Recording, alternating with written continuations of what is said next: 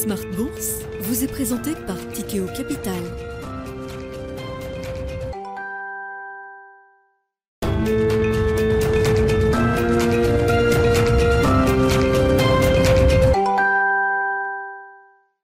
C'est reparti pour Smart Bourse, votre double dose quotidienne de marché en direct sur Bismart. Chaque jour à la mi-journée, 12h30, 13h. Et en fin d'après-midi, la grande édition pendant une heure à partir de 17h en direct, rediffusée à 20h sur Bismart TV. Émission que vous retrouvez chaque jour en replay sur bismart.fr et en podcast sur l'ensemble de vos plateformes. Au sommaire de cette édition ce soir, l'heure de la décision pour la Réserve fédérale américaine, dernière décision de cette année 2022 pour la Fed et les autres banques centrales qui se succéderont demain, dont la Banque centrale européenne. La Fed est attendue avec une hausse de 50 points de base qui sera confirmée tout à l'heure à 20h. La question est de savoir quel est le discours ou quelle tonalité dans le discours de Jérôme Powell viendra accompagner cette hausse de 50 points de base qui marque une petite rétrogradation par rapport au, niveau des hausses de taux qu'on a pu euh, euh, constater euh, ces derniers mois. 4 hein. fois 75 points de base, ça restera évidemment une séquence historique en matière de choc monétaire du point de vue de la Réserve fédérale américaine. La BCE, partie en retard, n'est pas en reste non plus. Deux fois 75 points de base délivrés dans les derniers meetings et c'est 50 points de base attendus également pour la BCE euh, ce jeudi pour terminer cette année 2022. On prendra le temps de revenir sur euh, les décisions de politique monétaire avec nos invités de Planète Marché euh, dans un instant, avec une partie pour les banques centrales qui n'est pas totalement terminée. Hein. Il y a encore des enjeux sur 2023 en matière de politique monétaire et une partie qui restera sans doute difficile pour la Fed et la Banque centrale européenne. Nous évoquerons évidemment euh, l'horizon d'investissement qui s'ouvre euh, devant nous, l'année 2023. Quelles sont les grandes idées directrices qu'on peut avoir en matière euh, d'investissement global au terme d'une année 2022 qui aura été une année de grand reset pour les classes d'actifs, les grandes classes d'actifs et notamment la classe d'actifs obligataire. Là aussi, discussion avec nos invités à suivre dans quelques instants. Et puis dans le dernier quart d'heure, le quart d'heure thématique, nous évoquerons le secteur de la santé au sens large et des technologies de la santé à travers l'investissement non coté. C'est une spécialiste du genre qui sera avec nous, Meret Gogler, qui est aujourd'hui associée chez Endeavor Vision, société d'investissement suisse, suisse pardon, spécialisée justement dans l'investissement en capital dans le secteur de la santé, à suivre à partir de 17h45.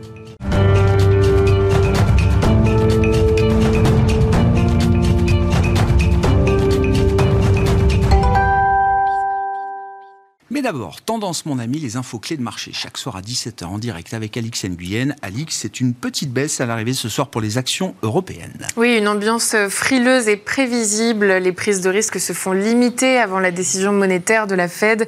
Pour rappel, le CAC connaissait hier sa meilleure séance depuis un mois sous l'effet du ralentissement plus marqué que prévu des prix à la consommation aux États-Unis.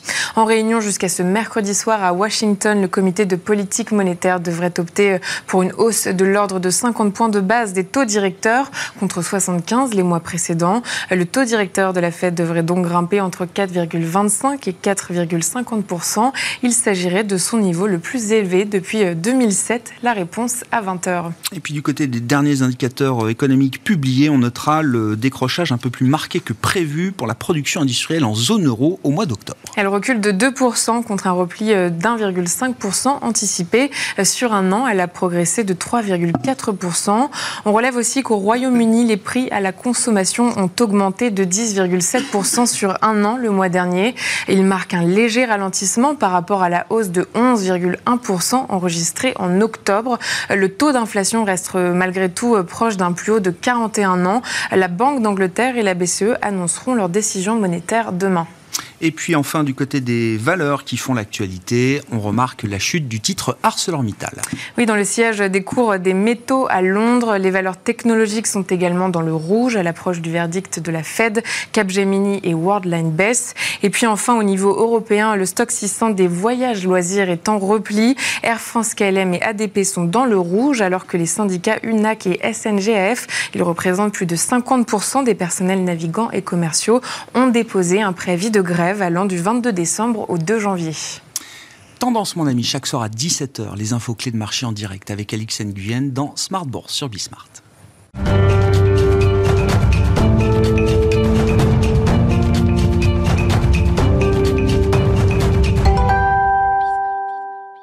trois invités avec nous chaque soir pour décrypter les mouvements de la planète marché. Olivier Ringard est avec nous, directeur des investissements de Neuflis OBC. Bonsoir Olivier. Bonsoir. Bonsoir à Hervé Gouletker qui nous accompagne également. Bonsoir Hervé. Bonsoir Grégoire. Senior Economic Advisor d'Accuracy et François Collet avec nous également. Bonsoir François. Bonsoir Grégoire. Merci d'être là. Vous êtes gérant obligataire chez DNCA Investments. On a peut-être tous un petit euh, dilemme pour euh, ce soir. Est-ce qu'on va suivre la Fed ou France-Maroc? Euh, Où est-ce qu'il y aura le plus de suspense selon vous, François Collet? Je suis sûr que vous vous intéressez au foot comme, tout, comme tous les gens de marché. il y aura plus de suspense dans le discours d'un Jérôme Powell ou dans le match France-Maroc hmm. Difficile. Bon, mon métier est quand même plus de prévoir ah. euh, ce que dira Jérôme Powell et j'avoue que j'ai, j'ai plus fait mon, mon, travail sur, euh, sur la réunion de la Fed, même si je dois avouer que je risque de la regarder qu'en décalé cette fois-ci. Ah, il y aura peut-être moins de, d'audience que d'habitude pour suivre la conférence de Jérôme Powell. Alors, en France, peut-être. Vue de France. bon. Quel est le suspense de, ce soir alors euh, qui nous attend du côté de la Réserve fédérale américaine une fois que les 50 points de base auront été confirmés, François? Oui, bon, euh, l'enjeu pour Jérôme Powell, ça va être euh, essayer de, doucher peut-être un petit peu l'euphorie qui est, apparue hier euh, suite à la publication d'un indice d'inflation assez clément pour la Fed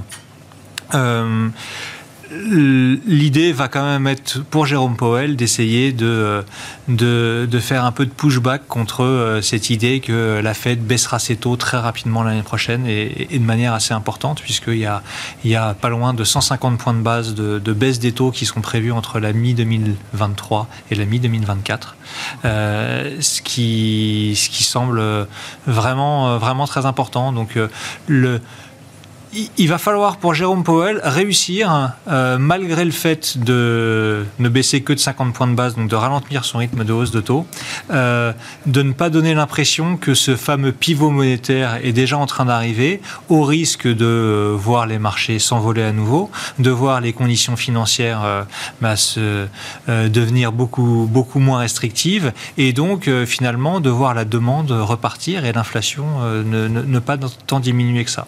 Donc il va falloir continuer à, montrer que la Fed reste vigilante, que une bataille a été gagnée, mais que la guerre, euh, la guerre n'est pas encore finie. Et, et donc, euh, je pense qu'il va falloir, de la part de, Jérôme Powell, euh, continuer dans, la, dans, la, lignée des hmm. discours qu'on a pu avoir précédemment. Pas de triomphalisme trop, trop rapide. Comment vous expliquez ce pricing de marché qui persiste. Hein? Est-ce que vous décrivez effectivement entre mi-2023 et mi-2024 150 points de base de baisse de taux C'est pas juste un petit ajustement, c'est l'idée même d'un cycle de baisse de taux que la Fed pourrait entamer dès l'an prochain. Ce pricing de marché, il persiste. Je pars toujours de l'idée qu'il y a beaucoup de gens dans le marché, beaucoup de gens très intelligents qui sont pas juste des sentimentaux. Euh, et donc j'aimerais bien comprendre le rationnel euh, qu'il y a derrière ces anticipations des investisseurs, encore une fois, qui persistent malgré des discours de Jérôme Powell et d'autres qui tentent de repousser ces anticipations. Mmh. Bah, justement, en fait, ce qui est assez paradoxal, c'est que plus Jérôme Powell va être agressif dans sa, ou, restrictif dans sa politique monétaire, et plus le marché va, avoir en tête que euh, oui, la Fed va est prête à, sacrifier la croissance et sacrifier l'économie pour tuer l'inflation. Et donc, euh, si ça doit arriver, le marché va se dire que effectivement, on va avoir une récession euh, aux États-Unis avec une baisse de la demande significative, qui va faire baisser l'inflation de manière euh, assez importante également. Et donc, forcément, si on revient sur un rythme de croissance, on va dire, alors une croissance très faible en, 2023, mais sur un rythme de croissance qu'on peut imaginer à 1% euh, au-delà à partir de 2024, et puis une inflation qui revient aux alentours de 2, les taux n'ont plus rien à faire à 5. Mmh. Et, donc le marché se dit, euh, deuxième partie d'année 2023, euh, pendant toute l'année 2024, la Fed va baisser pour revenir d'un point haut qui est estimé aujourd'hui légèrement en dessous de 5 à un point bas qui devrait se situer début 2025 légèrement en dessous de 3%. Euh, après, euh, on achète, on n'achète pas ces, anticipations euh, de, marché, mais effectivement, le marché a, ça en tête aujourd'hui. Je pense qu'il y a une chose, moi, qui me semble assez peu, assez peu réaliste, c'est une décrue si importante à la fois de la croissance et de l'inflation. Je pense que le principal problème qu'il y a au niveau de la croissance aujourd'hui, au niveau de la demande, c'est justement l'inflation. Et que si on a cette décrue de l'inflation, euh, qui quand même euh, sur lequel on a quand même de, bons espoirs, ça devrait redonner du pouvoir d'achat aux ménages et ça devrait permettre finalement à une croissance économique de tenir, euh, de tenir peut-être mieux que ce qui est attendu par le marché aujourd'hui. Ah oui, donc on peut avoir un chemin où on aurait moins d'inflation et toujours cet atterrissage en douceur de l'économie américaine. Oui, et le, pari de Jérôme Powell n'est pas perdu du tout, hein, de réussir cet atterrissage en, douceur, ce soft landing comme il dit. Ouais. Bon, communication de Jérôme Powell à suivre évidemment euh, ce soir. Vos commentaires, vos réactions, euh, Olivier, euh, ce qu'on attend de la Fed, alors ce soir et puis surtout en 2023. Et c'est vrai que de manière un peu paradoxale, c'était presque facile en 2022 à partir du moment où on acceptait l'idée qu'il fallait monter les taux directeurs. C'était pas une barrière mentale facile à faire tomber, mais quand cette barrière est tombée, on y est allé, on y est allé franchement, euh, de manière assez mécanique, en autopilote, à coup de 75 points de base. Là, chaque décision sera peut-être un peu plus délicate à prendre, euh, y compris en début d'année 2023 encore pour la Fed. Ça sera peut-être plus délicat, mais in fine, ça sera peut-être plus facile. On est en train en fait d'arriver au bout du chemin du durcissement euh, monétaire et que c'est bien, c'est bien acté aujourd'hui par, euh, par les investisseurs et la Banque centrale américaine est, également en train de délivrer ce genre de euh, signal. Le chemin le plus, le, plus délicat, il sera peut-être pour plus tard. Et pour plus tard, on a probablement deux sujets qui vont animer l'année 2023. Le premier sujet, c'est la réaction de la Banque centrale américaine, si on n'est pas dans un scénario de soft landing et si on est plutôt dans un scénario de récession, est-ce qu'on aura une Banque centrale américaine qui, au début, ne va pas trop bouger, ne va pas réagir comme elle a l'habitude de réagir, euh, à savoir que lorsqu'on a une récession, on baisse très rapidement mmh. euh, les taux d'intérêt et on injecte massivement de la liquidité. C'était le modèle dans lequel on a vécu euh, au cours de ces deux dernières décennies. Allons-nous avoir quelque chose de différent Après tout, Powell nous a indiqué fin août qu'il s'inscrivait plutôt dans les pas de Volcker que dans les pas du président de la Banque centrale américaine des années 70, Burns. Donc ça, c'est un, un, premier élément qui va probablement animer les investisseurs en 2023. Et puis le deuxième élément, c'est le régime à moyen terme. Et sur le régime à moyen terme, c'est de savoir où est l'inflation. L'inflation revient-elle à, des niveaux d'avant euh, Covid, avec une inflation en Europe à 1%, une inflation aux États-Unis à autour de 2%.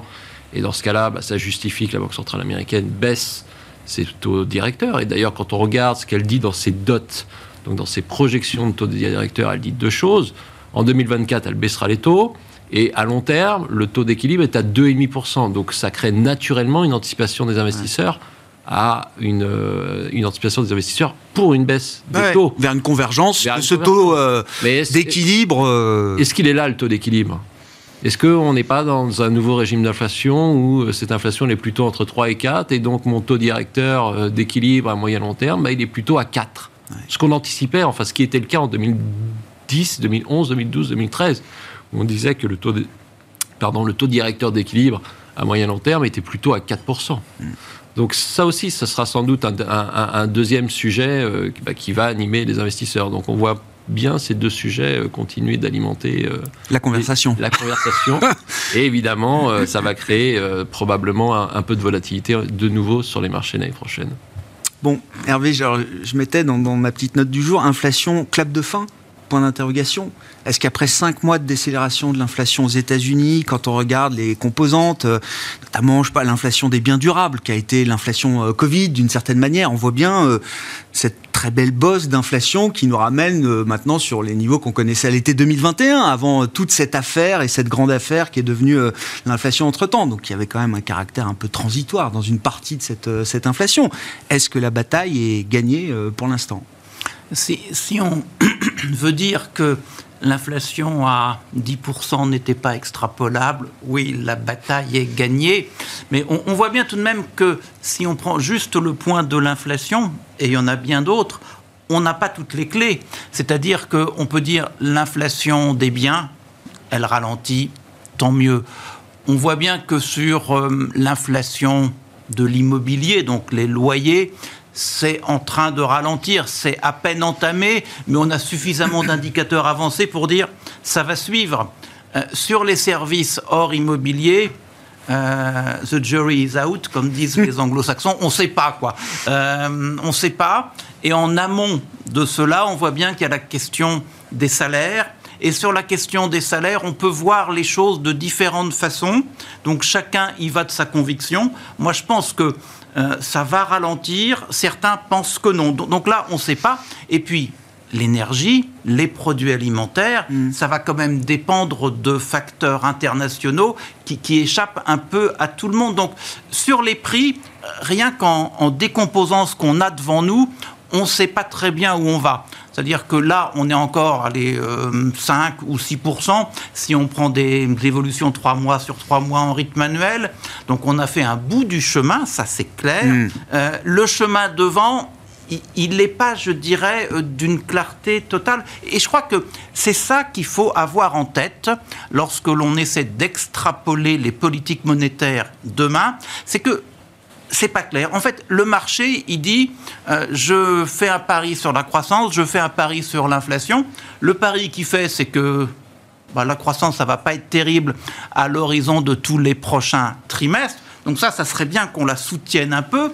La condition nécessaire, c'est que l'inflation reflue mm. et on fait le pari qu'elle va refluer vers 3. Donc 3 sur l'inflation, entre 0 et 1 sur la croissance, on ne va pas maintenir des taux des fonds fédéraux autour de 4,5. C'est QFD. Mm. Mais, mais en fait, je pense que ce regard, je dirais très diagnostic conjoncturel classique, est un regard un peu court face aux changements et aux interrogations qu'on a sur le monde. En fait, et la Fed le dit, hein, il faut toujours lire euh, Yael Brennart, hein, qui est la numéro 2 du board.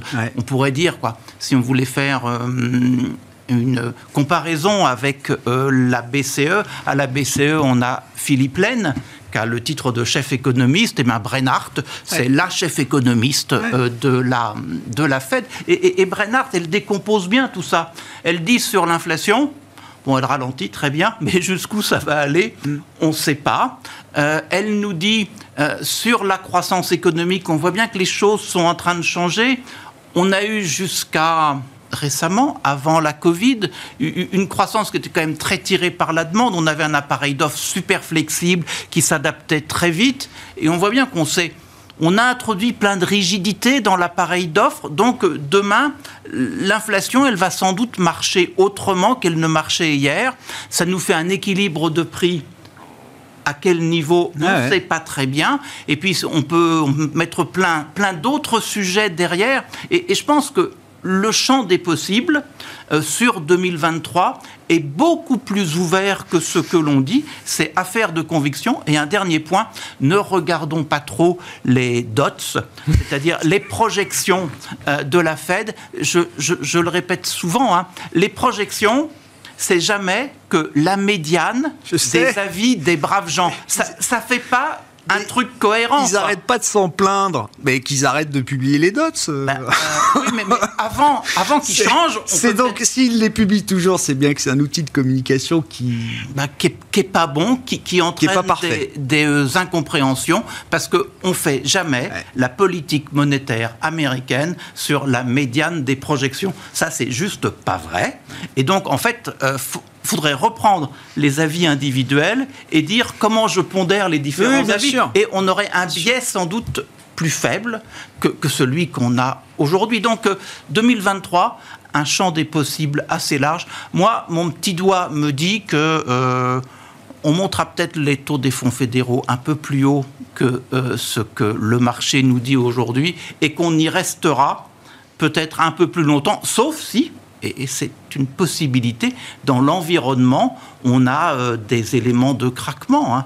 et on voit bien que du côté de la guerre russe en Ukraine, on ne sait pas. Du côté de ce qui va se passer en Chine, on ne sait pas non plus. Hein. Donc en fait, il y, a des tas d'incertitudes. Donc euh, il y a une histoire que le marché nous raconte aujourd'hui. faut la prendre pour ce que l'histoire du, du moment. Mais, mais voilà. Mais je trouve que elle, elle a du mal à intégrer toute la complexité dans laquelle, hélas peut-être, on se trouve. Hmm. Quand on, regarde euh, la partie que joue la Banque Centrale Européenne, donc la réunion aura lieu euh, jeudi, euh, situation beaucoup plus difficile, qu'on a décrit tout au long de, cette année.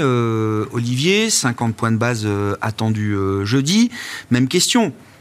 Et ensuite, avec des facteurs que la BCE ne maîtrise pas, peut-être autant que, que, la Réserve fédérale américaine sur sa demande intérieure, une demande en Europe qui n'est pas au niveau de surchauffe que celle qu'on peut observer aux États-Unis, et pourtant, là aussi, des anticipations de marché qui montrent que euh, la BCE va pas s'arrêter à ces 50 euh, points de base demain mmh. et qu'il y aura d'autres hausses de taux encore à travers 2023, peut-être pour porter les taux directeurs jusqu'à 3% et plus. C'est des anticipations qui existent aujourd'hui dans le marché.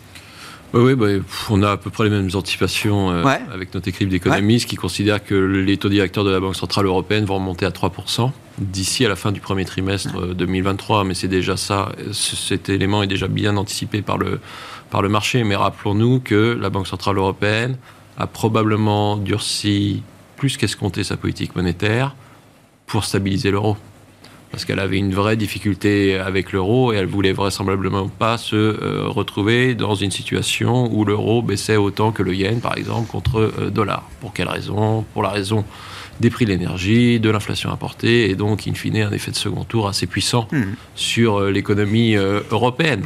Cette stabilisation de l'euro, aujourd'hui, elle est acquise elle semble acquise. Euh, en tout cas, on, voit depuis quelques semaines que euh, l'euro s'est euh, nettement renforcé, ce qui pourrait participer et inciter la Banque centrale européenne à ouvrir un peu plus la voie l'année prochaine sur un chemin des possibles beaucoup plus important que ce qu'elle nous a indiqué jusqu'à présent, à savoir durcir, durcir, durcir. Oui, hausse de taux, hausse de taux, hausse de taux. Mais hausse de taux, hausse de taux, hausse de taux. Mais quoi qu'il en soit, on arrive aussi bien pour la Banque Centrale Européenne que pour la Banque Centrale Américaine à la fin du mouvement de durcissement euh, monétaire. Il est très probablement acté pour la fin du premier trimestre 2023.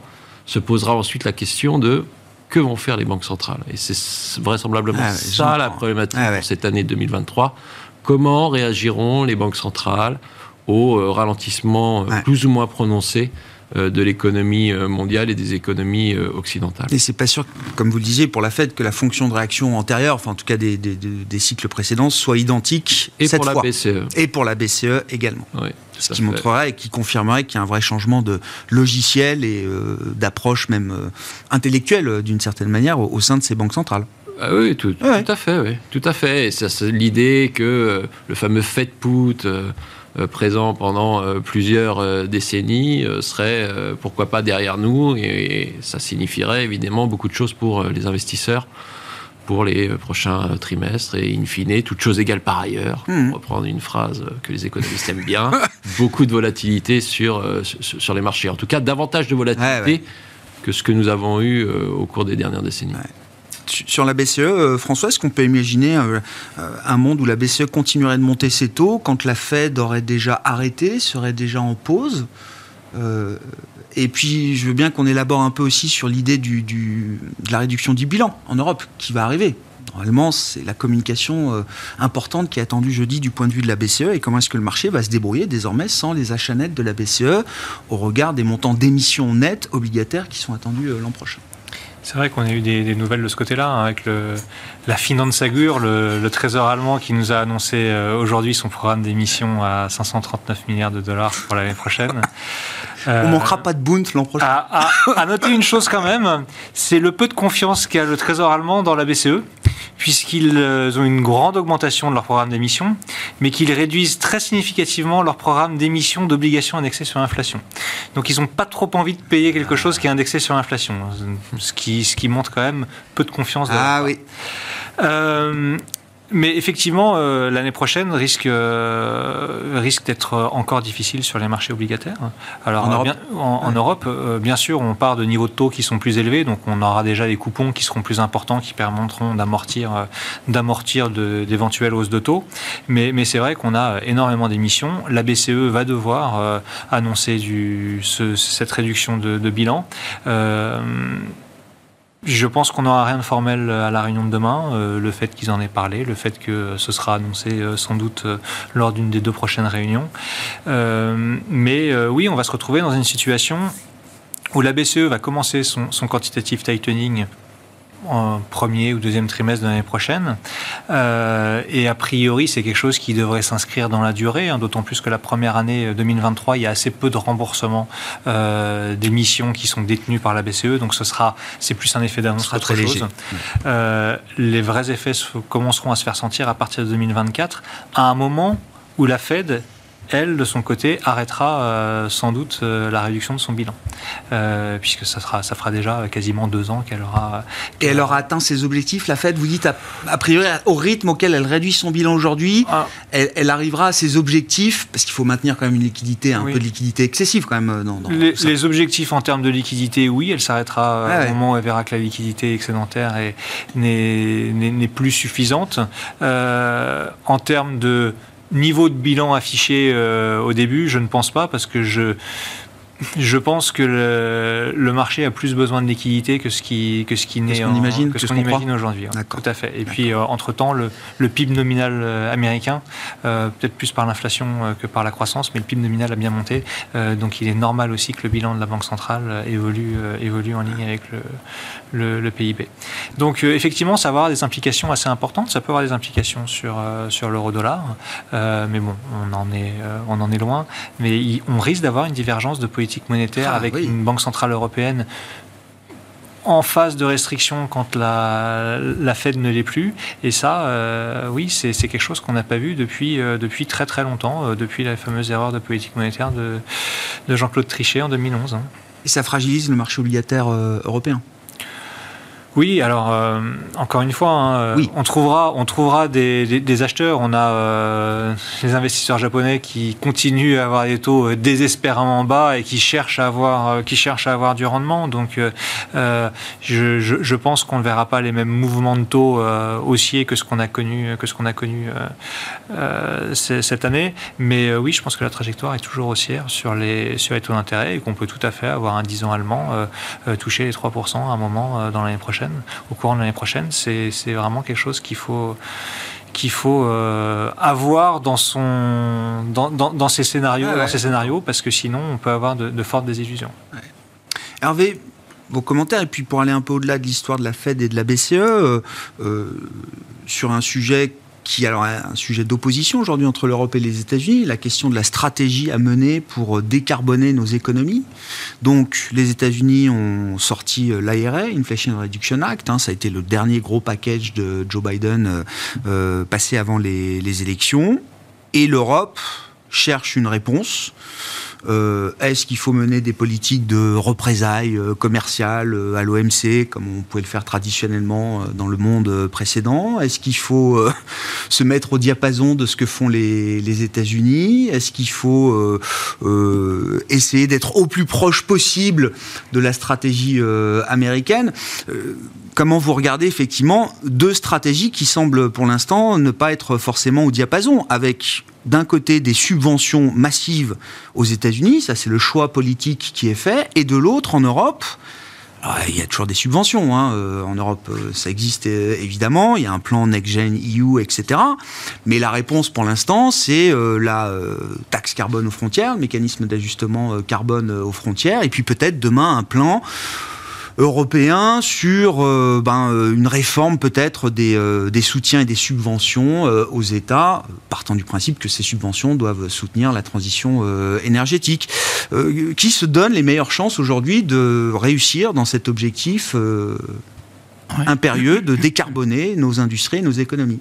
Alors, deux mots sur la BCE. Oui, oui, oui, deux oui. mots sur sur l'histoire de la transition énergétique maniée de façon différente de part et d'autre de l'Atlantique. Moi, je pense que le, principal dossier en zone euro, c'est euh, la baisse du bilan, donc le tightening mm. dans lequel on, entre, parce que on le fait et, on pense que l'on doit le faire parce que le bilan a beaucoup monté. Hein. Je sais pas, on doit être à 7000, 7500 milliards d'euros, quelque chose comme ça. Euh, et, on pense qu'il faut le faire et que c'est un bon signal pour montrer que euh, on est sérieux dans la lutte contre, contre l'inflation. Mais en même temps, ça se fait euh, alors que les politiques budgétaires d'une façon ou d'une autre, vont devoir rester plus expansionniste qu'on ne le souhaiterait, au moins vu des marchés, parce qu'il y a justement cette transition énergétique à, à réussir. Et à un moment où politiquement cela flotte, hein, on, a quand même euh, des gouvernements euh, ben, euh, un, peu, un peu étonnants, quoi, qui ne défendent pas le libéralisme économique tel qu'on l'entend sur les marchés. Alors ça peut être l'extrême droite en soutien au gouvernement en Suède, c'est évidemment quelqu'un d'un parti néofasciste, même si le néofascisme a beaucoup mmh. évolué à la tête du gouvernement en Italie. Et, et donc se lancer dans le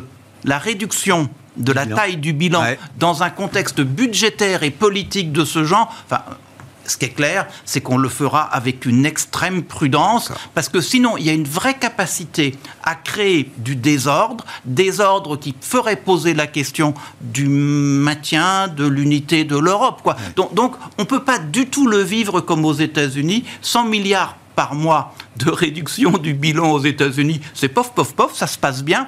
20 milliards par mois en Europe, on, va le faire avec une extrême prudence. Hmm. Et je pense que la principale question, elle est là, sur les taux. Ben oui, ça, ça montera moins haut qu'aux États-Unis et on a les mêmes problèmes de calendrier de ce qui va se passer que là-bas parce que l'environnement est aussi peu lisible. Ça, c'est pour ce premier débat. La, transition énergétique, on voit bien que ce qui est compliqué, c'est que euh, la transition énergétique, ça vaut ourbi et torbi. C'est-à-dire, c'est pour le monde entier. Et, donc, euh, plus on le fait en même temps, plus des pays au même niveau de développement mmh. le font de la même façon, mieux c'est. Mmh. Bon, on, voit que c'est compliqué, qu'on n'y arrive pas, et on voit bien que si on, on diverge sur les moyens, si on diverge sur le calendrier, eh ben, ça a des implications sur la politique commerciale. À toi, tu fais ça, mais c'est une subvention, tu n'as pas le droit, et, moi, je ne le fais pas. Et, donc, euh, dans un monde où, déjà, euh, bah, c'est pas très facile de s'entendre, où il y a des tas de raisons de ne pas être d'accord, euh, ce qui est embêtant, c'est que le dossier de la transition énergétique, s'il n'est pas géré d'une façon convergente, universelle, eh, eh bien, ça enfonce des coins euh, dans des solidarités euh, là où ça ne serait pas, ça ne serait pas une nécessité. Quoi. C'est vrai que ça devient un sujet de compétition là où on, espérait, où on osait imaginer que ce soit un sujet de convergence et justement de réconciliation euh, par rapport à d'autres sujets qui sont problématiques. Et, on le voit bien, c'est le cas en Europe hein, quand les Allemands ont annoncé qu'ils allaient mettre 200 milliards mm. sur la table pour subventionner leur économie, mais comprendre les entreprises d'abord, un bah peu les ménages. Les autres se sont dit, mais alors est-ce que les conditions de la concurrence ne sont pas en train d'être faussées par les Allemands qui ont plus d'argent euh, à mettre sur la table? Et entre l'Europe et les États-Unis, c'est un peu pareil. Les Américains disent je peux mettre 350 milliards sur la table euh, à ce titre-là. Là où s'entendre entre Européens sur une somme, mmh. ça va être euh, assez compliqué. En sachant en plus qu'il y a un paradoxe dans cette histoire, un paradoxe intellectuel, c'est que euh, chez les Américains, finalement, être interventionniste, ça pose pas trop de problèmes, alors que chez les Européens, il y, a encore idéologiquement une difficulté à intervenir parce qu'on a l'impression que ça fausse les mécanismes de euh, marché. Donc c'est un dossier qui vraisemblablement, enfin, a été mal pris au début et, puis on court derrière pour essayer de faire que ça se passe bien. Mais si euh, il faut qu'à la fois on arrive à euh, la convergence sur la politique de transition énergétique et de la convergence sur la politique commerciale, il y a du boulot parce que en fait euh, les les politiques intérieures aujourd'hui l'emportent de beaucoup sur les politiques extérieures. Donc en fait, euh, on suit les opinions et les opinions attendent. je veux que les gouvernements fassent des choses pour nous et, tant pis pour les relations hmm. internationales. Mais ça fragilise un petit peu le, thème euh, qui était très européen de, du verdissement des économies, du verdissement de l'industrie. On, pensait que l'Europe allait être euh, leader euh, en la matière, même du point de vue des réglementations ou de la comptabilité extra-financière. L'Europe avait pris de l'avance. Et finalement, bon, la réponse américaine remet la balle au centre d'une certaine manière. Oui, je pense que, enfin, l'Europe intellectuellement voulait être en avance sur ce dossier, mais on s'aperçoit que derrière les idées, il y a des questions de réglementation. Il faut imposer la réglementation. Et si les, les Européens jouent pas groupés, ils auront du mal à imposer des réglementations au reste du monde. C'est possible. Hein. Commercialement, l'Europe a réussi à imposer des tas de normes au reste du monde parce que la, la politique commerciale, était délégué à Bruxelles. Sur les politiques de transition énergétique, euh, il n'y a pas vraiment une délégation à Bruxelles. Donc il faut qu'on s'entende et c'est compliqué. Et puis financièrement, il faut des sous. Et au niveau de Bruxelles, mettre des sous sur la table, ben, c'est compliqué pour les raisons que l'on connaît.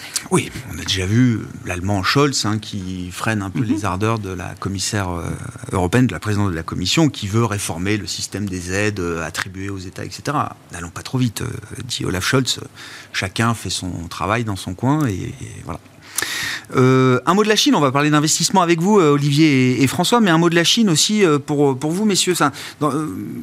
la carte chinoise, là, pour 2023, la réouverture sanitaire, bien sûr, et tout ce que ça peut générer, c'est une, c'est une carte atout, joker, c'est une carte maître, ou c'est euh, une carte, je sais pas, dont on a envie de se défausser un peu parce que bah, une réouverture chinoise, ça pose aussi des, euh, des questions. Déjà, la réouverture sanitaire, c'est pas évident. On passe souvent par une phase de réinfection, de décès, de gestion du, du Covid qui peut déjà générer des ruptures. Et puis derrière, c'est la question euh, inflationniste aussi que pose la réouverture chinoise. la carte chinoise, elle est très compliquée. Et ceux qui l'ont joué en 2022 s'en ah mordent un peu les doigts. rappelons qu'il y avait quand même un consensus assez large, je crois, en fin d'année dernière pour considérer que c'était de l'année de la Chine 2022. Donc euh, la carte chinoise, elle est extrêmement euh, complexe à, envisager. Euh, je, pense qu'il y, a plusieurs, il y a trois éléments à prendre en considération. Le premier élément, c'est effectivement cette politique zéro Covid. Et cette la fin de cette politique zéro Covid va peut-être avoir à court terme bah, l'effet, un effet non escompté, c'est-à-dire que ça ne va pas permettre d'accélérer la, eh croissance, mais ça va plutôt permettre de la ralentir encore davantage. Euh, les agents économiques euh, prenant, euh, prenant peur. Ensuite, après cette, cette, phase, on rentrera quand même dans une phase où l'économie chinoise va, in fine, repartir, réaccélérer, mais se posera la question de, de, du potentiel de réaccélération qu'a euh, cette économie chinoise. Et donc on bascule dans la deuxième problématique du potentiel de croissance de moyen terme de l'économie euh, chinoise. Et là, on est moins, on à l'aise avec ce potentiel de croissance parce que l'économie chinoise doit gérer son énorme bulle de crédit qui s'est constituée au cours de ces 15, euh, 20 dernières années et dont l'élément le, plus, le plus criant est sa bulle immobilière. Donc vous avez des mesures de soutien sur le marché de l'immobilier, vous avez un début de détente sur euh, le segment high yield chinois, euh, mais on voit bien que ça va prendre plusieurs trimestres, pour ne pas dire plusieurs années. Et c'est la raison pour laquelle on imagine mal l'économie chinoise pleinement euh, repartir au cours de ces prochains trimestres. Et puis le dernier élément, c'est l'impact ou c'est la relation euh, États-Unis-Chine, qui est quand même une, relation euh, là aussi éminemment euh, complexe. On est plutôt dans, un, dans une opposition qui semble structurelle. et d'ailleurs, cet élément structurel est probablement un, moteur à un peu plus d'inflation hein, dans le système pour les prochaines, pour les prochaines années. Donc, ce qui nous fait dire que oui, la Chine va se stabiliser en termes de croissance sur l'année 2023. Euh, C'est le scénario le plus hmm. euh, probable, avec une légère accélération de la croissance après une année 2022 qui aura été euh, très mauvaise. Et dans ce cadre-là, les actifs chinois peuvent se regarder, et en particulier les actions chinoises. Mais quand on regarde, pour notre part, la politique d'investissement que l'on a aujourd'hui, c'est une neutralité sur les actions émergentes et une neutralité sur les actions chinoises. On n'a pas envie de surjouer cette carte chinoise. On la prend, on la regarde. mais on reste, on, reste quand même euh, prudent. Voilà. Comment, quelle va être l'influence euh, de la Chine, de l'économie chinoise, de sa réouverture euh, qui commence là en ce moment dans le jeu des marchés, notamment en 2023, selon vous, François? Euh, d'abord, je pense que c'est quand même une bonne nouvelle pour l'économie mondiale, euh, parce que on va se retrouver effectivement avec euh, une relance de la consommation. le consommateur chinois a fait défaut quand même mm. cette année. Et, et ça, c'est une des raisons qui fait que nous, on est on voit une économie mondiale éviter la récession, le fait que la Chine, la Chine redémarre l'année prochaine. Après, pour ce qui est de, de, l'investissement, c'est plus compliqué dans le sens où euh, cette année, euh, il y a quelque chose qui m'a beaucoup marqué, c'est euh, le défaut forcé de, la Russie. on pouvait, fin d'année dernière, indépendamment de toute considération politique, penser que le les, obligations souveraines russes étaient peut-être, en tout cas la qualité de crédit de l'État russe était peut-être même supérieure à la qualité de crédit de l'État français. Euh, peu d'endettement, euh, des, excédents commerciaux, euh, une balance budgétaire assez, assez bonne. Donc, Nourri par la rente gazière pétrolière, bien sûr. Évidemment, mais, évidemment. Mais, les métriques étaient excellentes. C'est un peu l'idée. Est-ce que se dire aujourd'hui, est-ce que les Saoudiens pourraient faire, faire faillite? Ça, ça paraît assez peu probable. Euh, et, quand on regarde, euh, et, donc ce dont on s'est rendu compte, c'est que pour des considérations politiques euh, et uniquement politiques, on pouvait détruire le, marché financier d'un pays et euh, interdire tous les investisseurs euh, européens ou américains euh, d'investir, d'investir dans ce pays. Et, et aujourd'hui, nous, on aura de toute façon une approche plutôt prudente sur la Chine, pas forcément pour des considérations économiques, mais pour ces considérations de le, le risque extrême de, de voir euh, effectivement de cette séparation qu'on pourrait avoir entre euh, euh, un rideau de fer financier entre les économies des pays des pays développés qu'on connaît et puis les économies l'économie chinoise et puis d'autres d'autres pays potentiellement également qui ferait que ben, on se retrouvait avec tous nos avoirs gelés là-bas mm. et donc c'est pour ça que de toute façon dans une allocation d'actifs on va plutôt être prudent même si la bourse chinoise est peu chère, euh, même s'il y a peu de chances que, que, que ce rideau de fer euh, tombe l'année prochaine. Mais si on réfléchit sur, sur, sur le moyen terme, et on préfère, on préfère jouer la prudence. Pour un investisseur occidental, il y a une prime, nouvelle prime de risque, un nouvel étage de prime de risque structurel là, qui doit s'installer sur... Euh, qui existe pour l'investisseur chinois vis-à-vis des, des, des, investissements chez nous également. Hein. C'est à double tranchant. Hmm intéressant. Hein. C'est vrai que oui, on a détruit euh, politiquement la signature d'un État euh, comme ça en claquant des doigts. Hein. Enfin, il, se l'est détruit tout seul. Hein. Oui, non, non, bien sûr, bien sûr. Non, mais, lui non, mais oui, sur la Chine, c'est Vladimir Poutine qui a envahi l'Ukraine. Il n'y a pas de doute là-dessus. il faut bien se dire que Poutine, le, juste avant l'invasion, il avait gagné parce que l'Ukraine était en train de devenir neutre, on n'allait pas le questionner sur les territoires ukrainiens, et la Russie paraissait être un acteur majeur du concert des nations il a envahi l'Ukraine et il a remis sur la table tout ce qu'il avait gagné. Et, c'est pas certain qu'il arrive à doubler la mise sur la Chine. Euh, moi, je pense qu'il ne faut pas parler que euh, de euh, cette assouplissement de la politique sanitaire, il faut le voir aussi dans le cadre de ce qui s'est dit au 20e congrès. En fait, la politique sanitaire assouplie, ça veut dire qu'on va avoir du stop and go sur la croissance et qu'on va acheter de la volatilité. Donc en bourse, il faudra savoir le gérer. Ça va pas être très simple, mais n'oublions pas que tout ça se fait dans un contexte de politique générale chinoise où on privilégie la sécurité, sur l'économie et au sein de l'économie un capitalisme d'État à l'économie de marché. Le tout, quand vous regardez les changements au sein du, du bureau politique chinois, vous apercevez que tous les cracks qu'ils avaient en économie, en, en commençant par euh, Li, le Premier ministre, Liu, le vice-premier ministre en charge de l'économie. Tous ces gens qui étaient des réformateurs, qui savaient ce que c'est que l'économie, ils ont été remplacés par des gens qui sont soit des idéologues, soit qui s'occupent de sécurité. Et le, monsieur qui sera vice-premier ministre en charge de l'économie, dont j'ai oublié le nom, il a une vision très à la chie de l'économie, c'est-à-dire euh, le public par rapport au privé et la redistribution. quand on s'intéresse aux titres financiers chinois. Il faut avoir cela en tête. Euh, l'économie chinoise, elle est en train de partir dans une direction qui ne ressemble pas à la façon dont nos économies fonctionnent. Alors, il y aura peut-être des opportunités, mais les trouver, ça va pas être très simple. Oui, ça peut plus être considéré comme un investissement stratégique, structurel. Euh, qui pourrait euh, être euh, d'ailleurs équivalent à ce qu'on peut faire dans des pays euh, américains ou autres. un mot rapide, Olivier et puis François, de, une, deux grandes idées là que vous avez en matière d'investissement là pour conduire les investissements pour le compte de vos clients en 2023, Olivier. 2022, c'était l'année du de-rating à cause du choc de taux.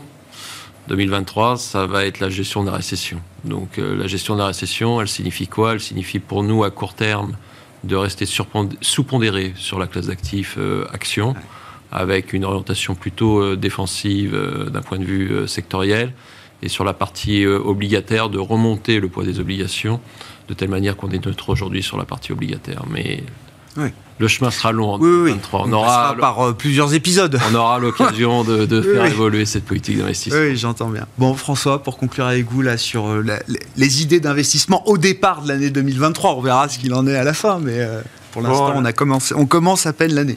a priori, on, s'oriente vers la fin du resserrement monétaire. Et, ça, pour nous, c'était le principal vent de passe sur les marchés. même si on aura il ne faut pas attendre hein, de performances à, deux chiffres comme on a pu avoir au cours de, la décennie précédente de manière récurrente. Euh, on pense que le, vent de face commence à, s'amoindrir très significativement sur, sur les marchés. Et au sein des marchés actions mondiaux, le marché européen nous semble être celui qui est, euh, qui, qui, est le, plus, le plus attractif parce qu'il intègre déjà énormément de, de, risques euh, dans son pricing. Donc, y compris celui d'une récession? Celui d'une récession, celui d'une poursuite de, de, la guerre, euh, qui, qui, fait que euh, aujourd'hui un petit plus sur, euh, sur, les actions, sur les actions européennes pour nous. Bon, le marché action européenne qui a le plus profité du rallye d'automne jusqu'à présent. Merci beaucoup, messieurs. Merci d'avoir été les invités de Planète Marché ce soir. François Collet, DNCA, Hervé Gouletker, Accuracy et Olivier Ringard, Neuflis OBC étaient nos invités en plateau.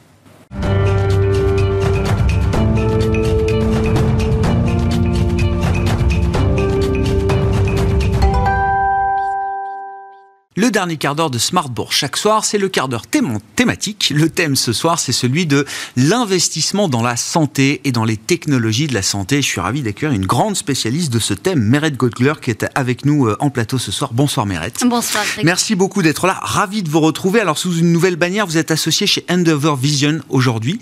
Je vous ai connu dans d'autres maisons et vous investissiez dans le thème de la santé, mais dans les marchés cotés dans les marchés euh, liquides. Aujourd'hui, Endeavor Vision est une maison de private equity, en tout cas qui accompagne l'investissement euh, en capital dans des entreprises du domaine de la santé, des technologies de la santé, de l'innovation qu'on peut apporter dans euh, ces métiers de la santé au sens large, Mérette.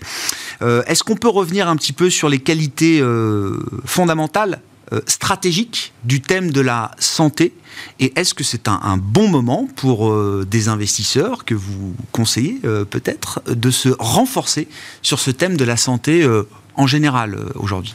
Bien sûr, effectivement. On voit aujourd'hui qu'on est en train de traverser actuellement une, période historique, hein, point de vue manque de visibilité sur la croissance attendue BIP.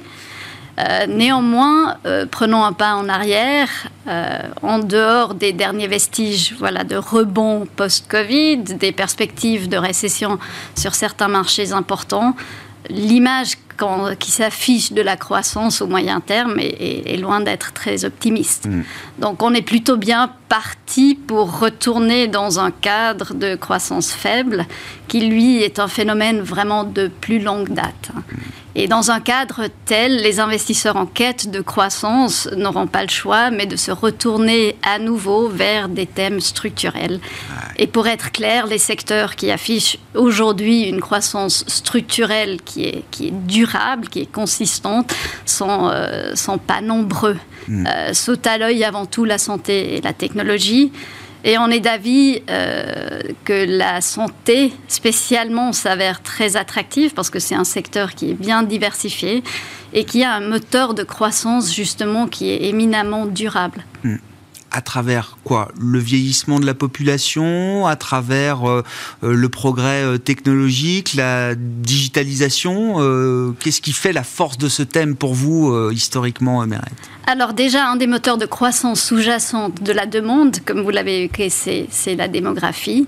Après vient se surimposer, voilà, toute nouvelle technologie inclut la digitalisation pour réduire les coûts. Hein. Mm. Parce qu'on est quand même dans une, une dynamique où les coûts avec la démographie sont en train d'exploser. Hmm. Qu'est-ce qu'on peut dire du timing? Toujours intéressant le timing, même si d'ailleurs quand on est dans la partie non cotée, comme vous euh, désormais, euh, la question du timing est peut-être moins cruciale que l'investisseur sur les marchés liquides. Timing is crucial, comme on dit euh, effectivement quand on est euh, investisseur. Mais qu'est-ce qu'on peut dire justement des fondamentaux du moment de ce thème de la santé par rapport aux, valorisations, euh, c'était la fin du débat précédent. 2022 euh, a été l'année quand même du grand de-rating, y compris pour des thèmes séculaires comme celui de la santé. Absolument. Comme on l'a évoqué, la, santé est un secteur de croissance. Et en tant que tel, il a été fort vulnérable à cette compression de multiples qui a accompagné voilà, la hausse des taux agressifs qui marque cette année 2022. Maintenant, euh, dans ce contexte-là, il est important de noter qu'on est d'avis que ce premier, cette première étape de correction sur les marchés est largement derrière nous et de voir à partir de là, le secteur de la santé est beaucoup moins vulnérable à une potentielle prochaine étape mm. euh, de correction sur le marché, qui est celle euh, de la révision à la baisse des profits des entreprises. Euh, c'est un secteur qui non seulement typiquement s'avère euh, d'être résilient en période euh, de récession, mais c'est également un secteur qui d'ores et déjà a été frappé doublement par ces taux d'inflation élevés, parce qu'il affiche en fait une, force de prix qui est relativement faible à court terme comparé à d'autres secteurs. Et on a vu ici que le secteur euh, a été pris en otage, en fait, davantage d'une partie par des chaînes d'approvisionnement qui sont très très rigides et de l'autre côté d'une forte inflation sur les salaires. Aujourd'hui, heureusement, on commence à voir les premiers signes, surtout aux États-Unis, qui reste notre pôle d'investissement primaire, qui a une détente euh, sur l'approvisionnement, mais aussi une détente sur les marchés du travail euh, du secteur de la santé. Hmm. Qu'est-ce qui fait l'intérêt de l'investissement non coté? Et encore une fois, vous avez connu les deux, euh. Euh, qu'est-ce qui fait l'intérêt d'investir dans la santé avec euh, des stratégies non cotées, euh, justement, de private equity, de growth equity, de venture capital? Alors, c'est très facile. D'une partie, j'ai appris lors de ma carrière hein, dans, le, dans le côté que, certes, les points d'entrée ont l'air très évidents souvent, mais il reste extrêmement difficile à optimiser. Euh, d'autant plus qu'on voit que les investisseurs euh, sembleraient avoir pris euh, goût à jouer des cycles quand même extrêmement courts de rotation sectorielle avec ce jeu de fermeture, réouverture, Covid. Dans le privé, certes, on doit afficher un petit peu plus de patience pour pour ce retour à des valorisations normalisées. Mais en revanche, on peut s'attendre ou espérer à pouvoir profiter d'une période plus prolongée, plus étendue euh, de points d'entrée euh, qui sont un petit peu plus euh, voilà, opportunistes. oui, oui, je comprends comprends. Oui, c'est plus facile de lisser son point d'entrée quand il faut avoir des horizons d'investissement, mais qui sont parfois, je ne sais pas d'ailleurs, pour le thème de la santé dans le non-côté, qui sont quoi? De 10 ans, euh, parfois plus peut-être euh, On vise plutôt les 3 à 5. Les 3 à 5. Mais, euh, mais voilà, c'est toujours un petit peu difficile à prédire.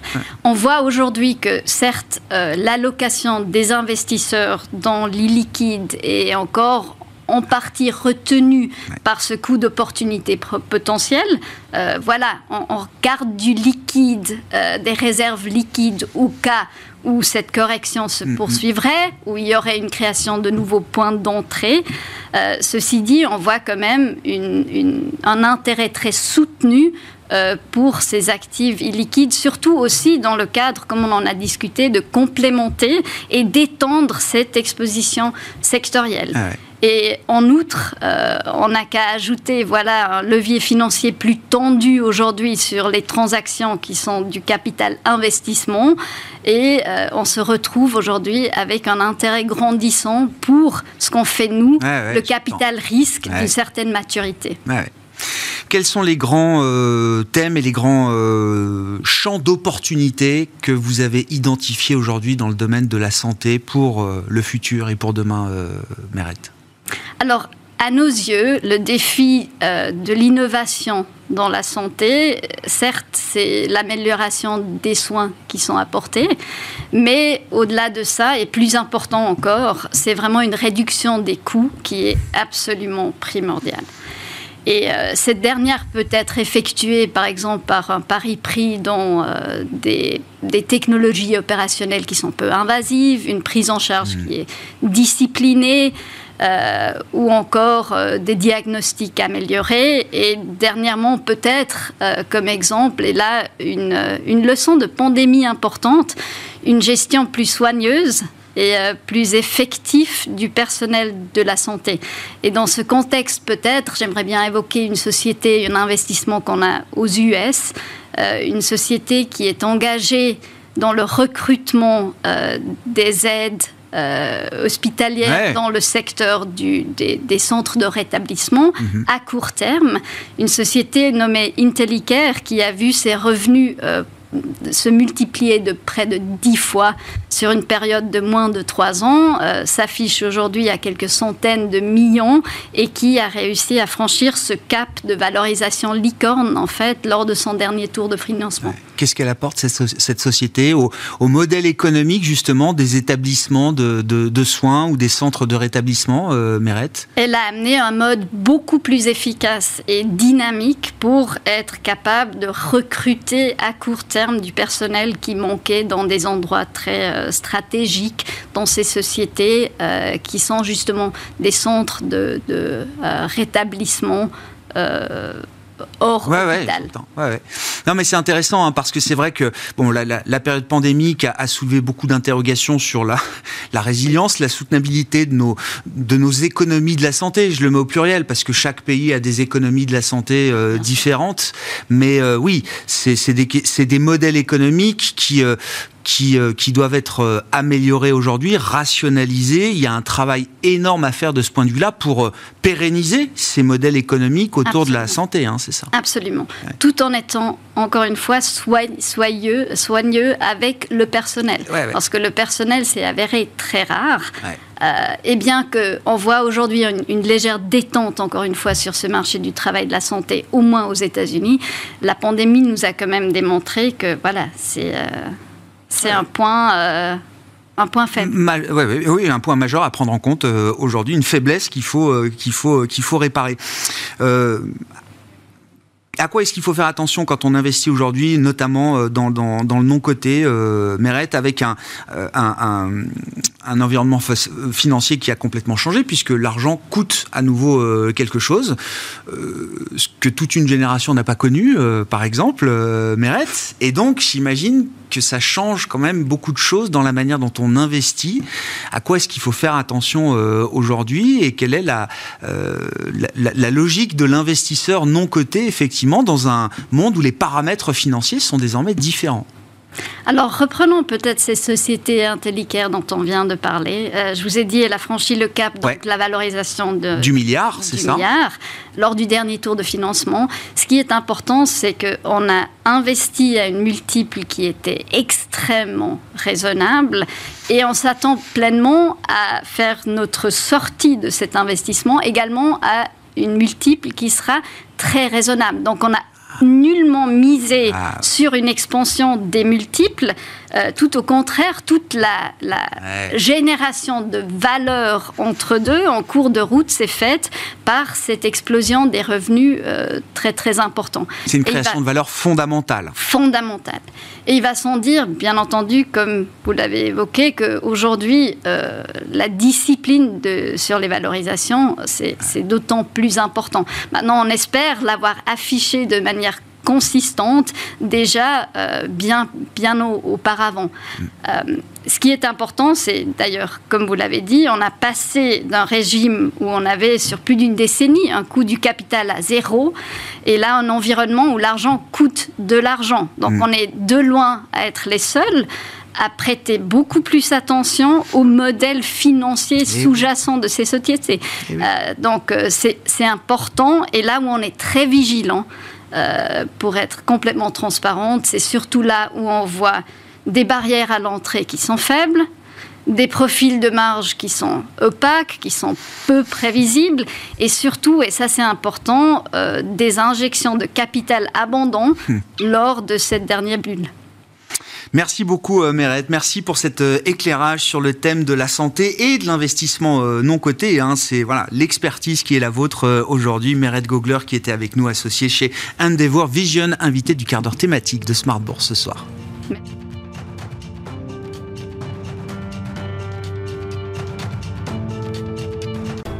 Smart Bourse vous a été présenté par Tikeo Capital.